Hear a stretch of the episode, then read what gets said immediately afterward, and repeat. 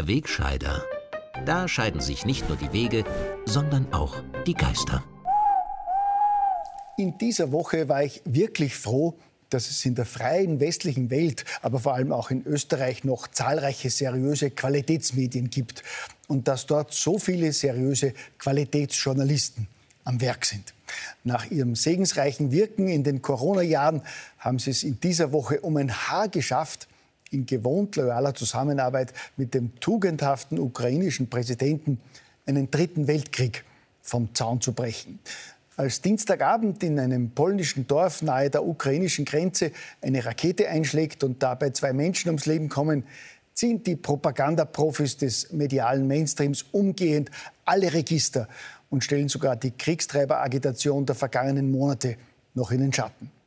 Die wie immer ausschließlich der Objektivität und Seriosität verpflichteten Kollegen sind nämlich dieses Mal sogar noch schneller als Militärs und Geheimdienste. Sie und Politiker der deutschen Ampelparteien verbreiten noch in der Nacht augenscheinlich, dass die tödliche Rakete von Russland abgefeuert wurde und dass es sich demnach zweifellos um einen Angriff Russlands auf das NATO-Mitgliedsland Polen gehandelt hat. Am Mittwochmorgen behauptet nicht nur der Boulevard, sondern auch angesehene Blätter wie die britische Times, dass die Russen für den tödlichen Angriff auf Polen verantwortlich seien. Ohne das Propagandagerücht ernsthaft zu prüfen und zu hinterfragen, wurde einfach als Tatsache vermeldet, Russland hat Polen angegriffen. Dass diese Geschichte katastrophale Folgen haben und ganz Europa in einen größeren Krieg hineinziehen hätte können, war den Hetzern herzlich egal. Selbst als nicht nur die Russen, sondern auch die USA, die NATO-Führung und der polnische Präsident erklären, dass der Zwischenfall offenbar von einer ukrainischen Flugabwehrrakete verursacht wurde, beharren einige seriöse Qualitätsjournalisten auf ihren falschen Behauptungen. Der Europa- und NATO-Korrespondent des Standard etwa twittert noch am Mittwoch, es sei bestätigt, dass russische Raketen in Polen eingeschlagen hätten und wir uns auf Krieg einstellen müssten. Ein Abgeordneter der österreichischen Grünen antwortet auf Twitter wörtlich, wir sind im Krieg. Nachdem sich all das am Mittwoch als Fake News herausstellt, beeilt sich der NATO-Generalsekretär, flankiert von den üblichen Kriegstreibermedien, bekannt zu geben, dass an dem tödlichen Einschlag der ukrainischen Rakete in Polen letztlich doch die Russen schuld seien. Der seriöse Standard-Korrespondent löscht zunächst seine Falschmeldung auf Twitter und lässt sich erst am Donnerstag zu einem kurzen Dementi herab, freilich ohne sich für seine Falschmeldung zu entschuldigen. Ich persönlich habe mich ja gefragt, wo bei dieser heiklen Angelegenheit die geschätzten Faktenchecker geblieben sind. Von denen hat man seltsamerweise bis heute nichts dazu gehört. Gut, die sind vielleicht gerade auf Urlaub nach der anstrengenden Corona-Zeit oder sie sind gerade in Klausur mit den moralischen Zensoren diverser Journalistenclubs.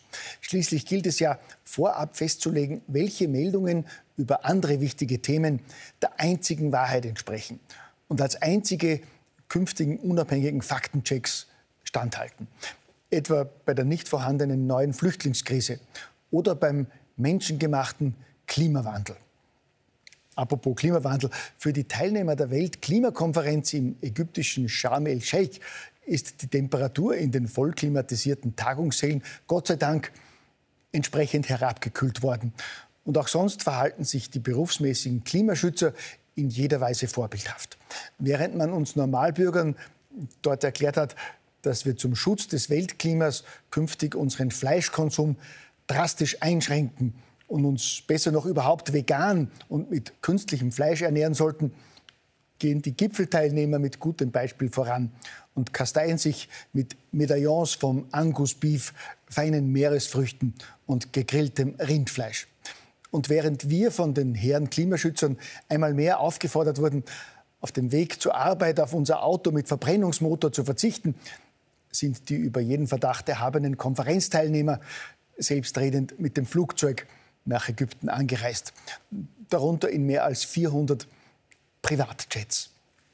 Ich bin mir natürlich im Klaren, dass derart miese Indiskretionen über unsere honorigen, selbstlosen und überwiegend ehrenamtlichen Klimaschützer einem Faktencheck nicht standhalten und demnächst als rechte Hetze verurteilt und angezeigt werden. Außerdem muss man in Sachen Privatjets der Fairness halber ja schon dazu sagen, dass ein paar der Teilnehmer des Klimagipfels ja dann von Kairo gleich zum G20-Gipfel nach Bali weitergeflogen sind. Und das sage ich jetzt nicht, weil dort die Klimaanlagen für die Meetingräume auch unter Volllast gelaufen sind, sondern wegen der Ergebnisse. Neben den üblichen Worthülsen ist nämlich in der Öffentlichkeit fast untergegangen, dass die Regierungschefs der 20 wirtschaftsstärksten Länder bei ihrem Gipfeltreffen in Bali beschlossen haben, dass digitale Gesundheitspässe in Zukunft zu einer Voraussetzung für internationales Reisen werden. Das heißt nichts anderes, als dass künftig digitale Impfzertifikate dazu genutzt werden, um Einschränkungen der Bewegungs- und der Reisefreiheit durchzusetzen. Gut, das gilt natürlich nicht für Flüchtlinge und Wirtschaftsmigranten.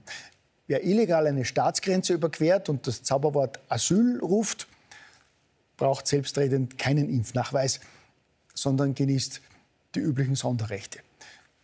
Dieser hinterhältige Hinweis auf zigtausendfach geübte Praxis hält natürlich ebenfalls keinem Wokeness-Faktencheck stand und wird demnächst als rechte Hetze verurteilt und auch angezeigt werden.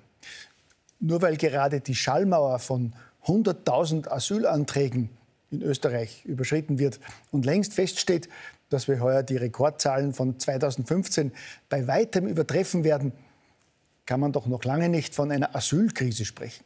Und nur weil die Regierung seit Jahren nicht in der Lage ist, tausende illegale Migranten, darunter auch verurteilte Verbrecher, in ihre Heimatländer oder zumindest in sichere Drittländer abzuschieben, durch die sie angereist sind, braucht man doch das lächerliche Problem nicht so aufzubauschen. Und ich meine, wie kommt man dazu, in diesem Zusammenhang die über 70 Jahre alte Menschenrechtskonvention an die aktuelle Lage anpassen zu wollen? Im Gegensatz zu jeder anderen rechtlichen Vereinbarung ist dieses Papier nicht verhandelbar. Das heißt, nie mehr veränderbar. Das hat unsere Verfassungsministerin erst diese Woche erklärt. Das heißt, der dort festgeschriebene Schutz der Menschenrechte und Grundfreiheiten ist nicht verhandelbar und somit unantastbar. Das muss man doch gerade zum Jahrestag der Teilung der österreichischen Bevölkerung in Geimpfte und Aussätzige, pardon, Ungeimpfte begreifen. Zur Erinnerung, am 15. November 2021 ist in Österreich ein Lockdown für ungeimpfte Bürger in Kraft getreten. Diese Menschen zweiter Klasse wurden zwei Monate lang aus Restaurants und Handelsgeschäften ausgesperrt. Tage später wurde eine allgemeine Impfpflicht angekündigt. Die ist zwar nie in Kraft getreten, so gut wie alle als wissenschaftsbasiert getarnten Aussagen und Maßnahmen zu Corona haben sich mittlerweile als falsch herausgestellt. Meldungen über teils schwere Impfschäden, auffällige Übersterblichkeit und unerklärliche Geburtenrückgänge werden nach wie vor vertuscht. Und in der Bundeshauptstadt werden die Menschen immer noch gezwungen, ihre Gesichter in Bus und Bahn mit gesundheitsschädlichen Plastikmasken zu verhüllen. Da ist es doch schön zu wissen, dass es eine internationale Grundverfassung gibt, die die Einhaltung unserer Menschenrechte und Grundfreiheiten garantiert und die nicht verhandelbar ist. Gell?